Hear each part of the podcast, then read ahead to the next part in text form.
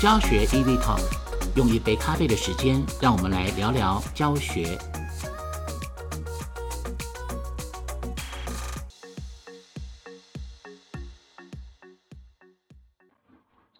呃，大家好，我是教学专业中心廖庆华。今天的教学 EV Talk 啊，非常开心，邀请到我的好朋友，也是我非常尊敬的啊一位学者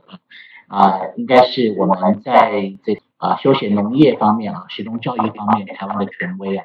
呃，就是严建贤严院长，院长好。哎，廖主任好，大家好。院长这个不但非常有学问，而且是一个非常呃谦谦。呃，这个有礼啊，非常对人家非常和善，而且对晚辈啊都是很提携的一个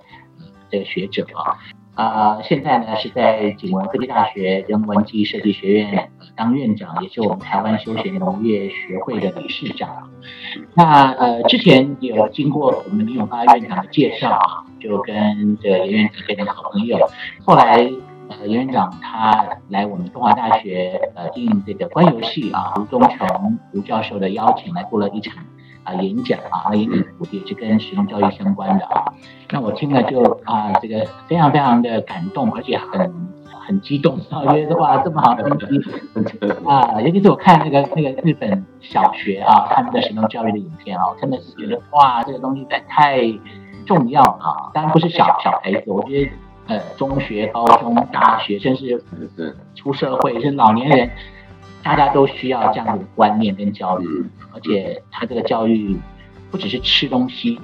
不只是美食而已，还包含了对土地的尊重、环境的尊重、对人的尊重、对于农夫的尊重，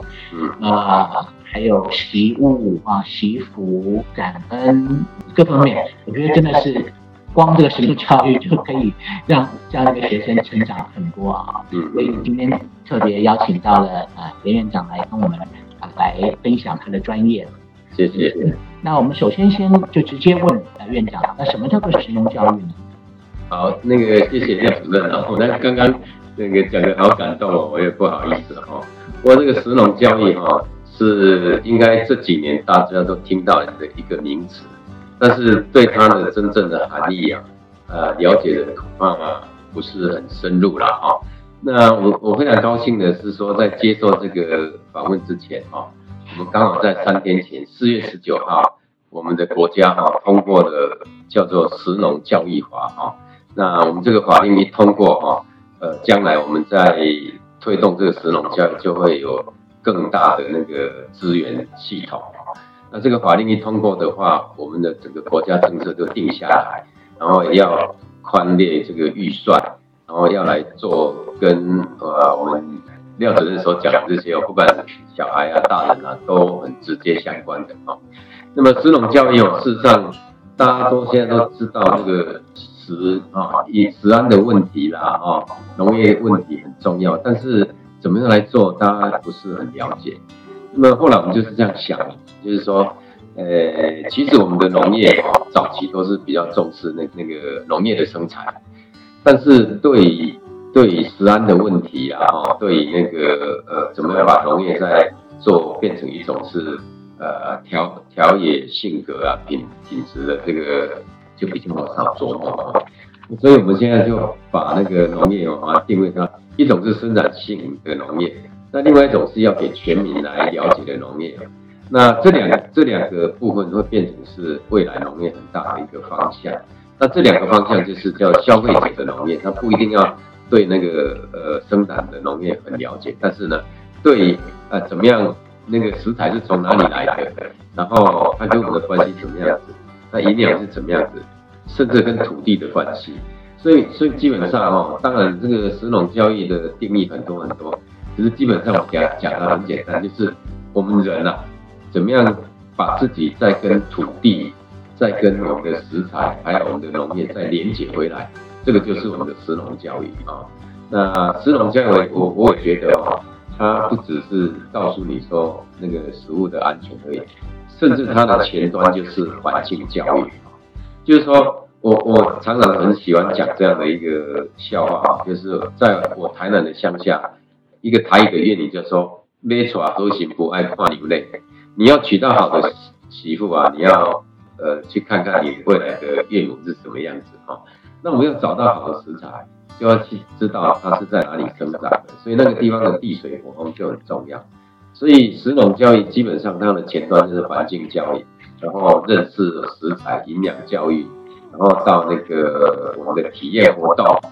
啊，甚至就可以知道说哇，农民这么辛苦啊，我们在这边买他的东西啊，就不要随便乱出价啊，就地产地销。那其实这整个过程其实就是一个很完整的生命教育啊，所以食农教育大概它的内涵就是这个样子啊。是。那这个，我想有两个问题想要请教那个院长哈。那第一个就是在这个日本啊，他们有一个所谓的呃这个食欲推动的计划啊，就是京津这边。那么我觉得这个也是朗朗上口的啊，因为它有五个食，一个是今食啊，就是今天的今今日食，今日食啊，一个是共食啊啊共同的共，一个是协食啊。就是协助的协协食，一个是乡村的乡乡食啊，一个是响音响的响响食啊。那我看到这内容也是非常感动，我觉得哇，这真的是非常值得推广，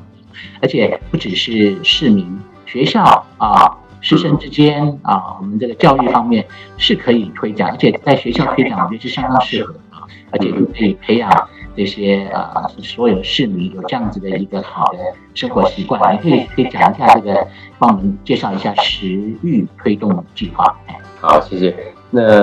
那个廖主任刚刚提到的哈，日本比我们早推动嘛哦，他们在二零零五年就推动了叫做食欲基本法。那么他们基本上只是叫做食欲，不是叫食脑啊。他们觉得哈，因为很多的呃大人。呃，发觉到食安的问题，但是更严重的问题是什么？是小孩子的那个，像我们常讲说偏食啦，哦，固食啦，就固定吃一点东西，或者叫孤食，就自己一个人在挂在电视、挂在网络上孤食等等这些问题，反而更严重。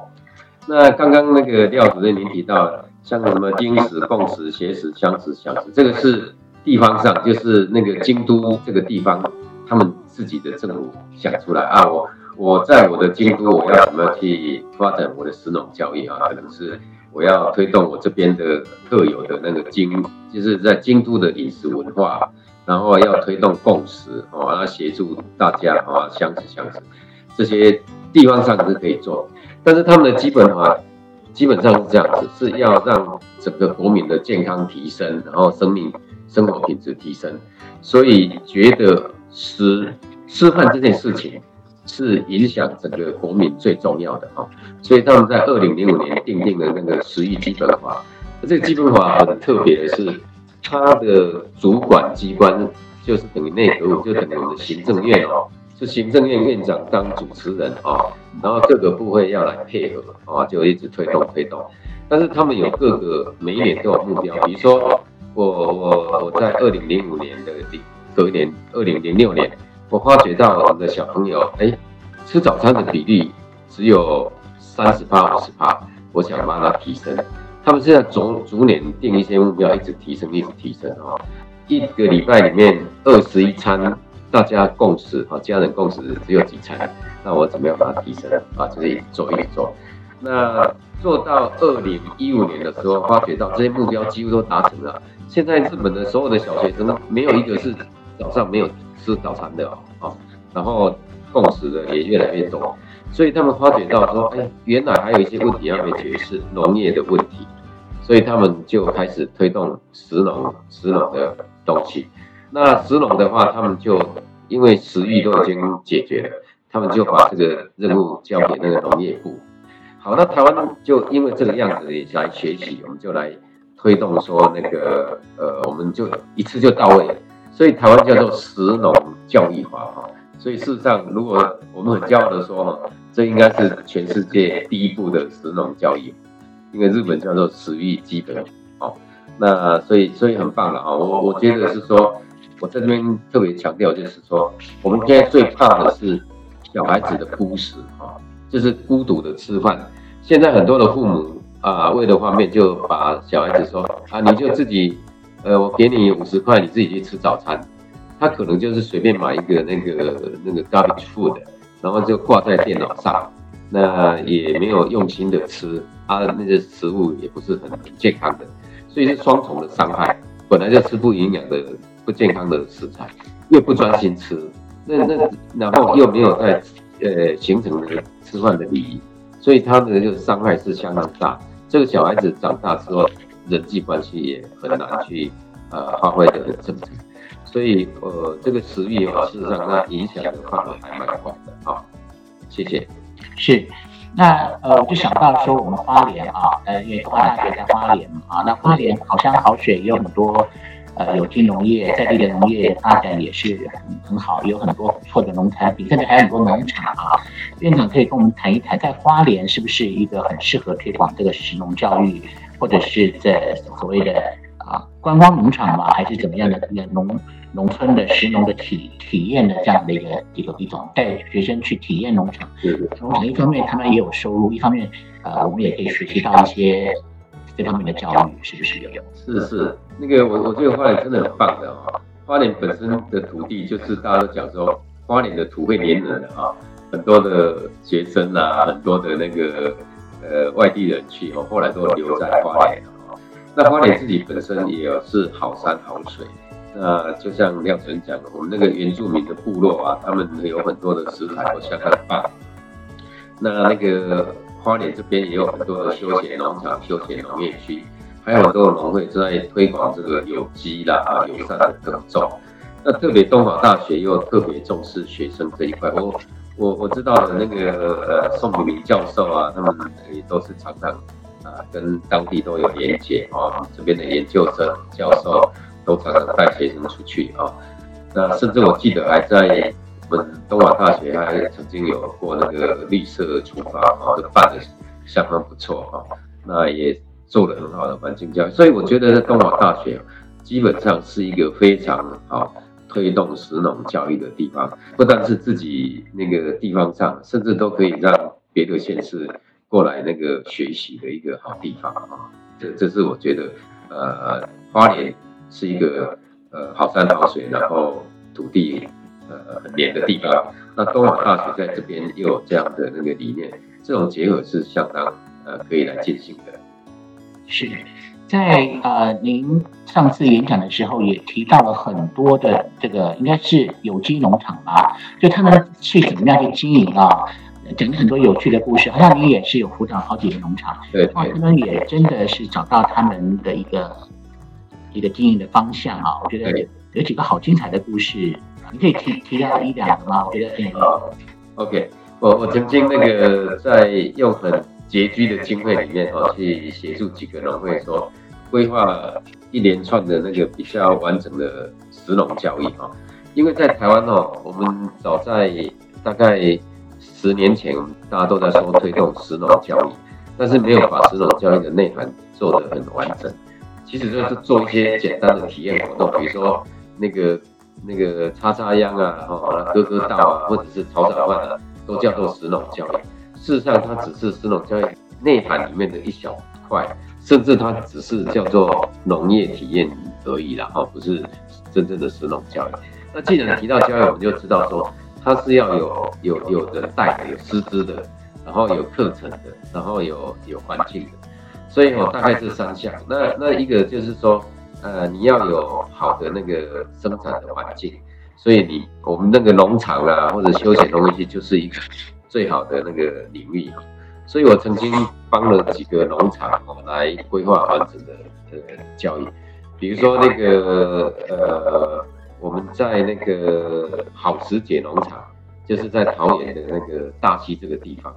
那这个这个地方哦，他们有有种这个稻米嘛哈，那稻米大家就想说哇，稻米怎么做石农教育？要每次都能割割稻跟那个那个种稻而已哈。那他们哦就这样做法，就是把它做成叫做卡莲桂哈，就是客家的那个米果叫卡莲桂。然后呢，我我就就告诉他们说哈，你们要做这个卡莲桂之前哦，你要去。去介绍你的农场是一个非常好的生产基地，所以他们呢就要去一开始就要带那个我们的那个学生或学到到那个生产基地去哦，说哎这里的土地啊是很健康的哦，地水火风都是很健康的，哎这个就是一个环境教育。那这个这个地水火风都很好的这个农场啊土地长出来的哦，而且这个水稻是这个样子，那这个水稻会结成稻米哦是怎么样子？然后它营养价值在什么地方？啊怎么样把它做成掐链柜？好，那这个过程中就会带了很多的交易的意涵在里面。然后呢，一个很重要，石农教育哦，一定要亲自动手做。所以那边的那个阿妈哦，哇，七八十岁就开始教他怎么样做那个卡链柜。啊，做好之后呢，哦，对他们要做卡链柜之前哈，他还要去农场里面去找五种那个那个香香料香草，那大家就可以去去那个认识这五种香料。所以他他他就叫做那个那个啊五种香料的这种呃枯草的那个香烟会哈，所以这个地方他又认识了这种香草，然后在做这个过程中，他就会非常有有那个体验的感觉。那做出来之后，大家就可以吃那个卡莲桂啊，就很高兴哦，就是这是我自己做自己吃的。然后再再来就再做一些有趣的那个活动啊，有奖征答，或是做其他的。体验，那到到这个时候，农场就会告诉他们说：“哎，我们的农民哦是怎么怎么辛苦，他们生产出来的稻米是多么健康，所以哈，你们如果愿意的话，就给他们一些支持，他们就会买一些啊，这个农民的生产的呃稻米或者是健康品。啊，这个就是变成一个我们叫地产地销，他也协助农民做一些那个就贩卖的事情。”那这个整个过程完了之后，他们会带他们去做一个那个讨论哈，然后再先让他们画个图啊，你今天看到什么，学到什么，体验到什么，然后用一个字来把它代表，哇，大家事实上每一个人都会讲的非常的感动，那整整个过程中就会非常的呃，就是有收获哈，然后大家就觉得非常的圆满啊，所以这个整个过程中下来，我们就把它称为也是一种生命教育，所以它。这个过程就是说，每一个农场都可以照这样做，一步一步一步，那就是一个完整的石农教育的一个课程。啊，过程中都有人带，然后环境也非常好，这个就是一个完整的石农教育的一个教育的活动，这样子。感谢您的收听。严建贤院长在本集分享了什么是石农教育，以及他协助农场进行食农教育的故事。接下来在下一集，我们将继续请严院长分享台湾各级学校推动食农教育的情况，以及老师规划食农教育的技巧为何。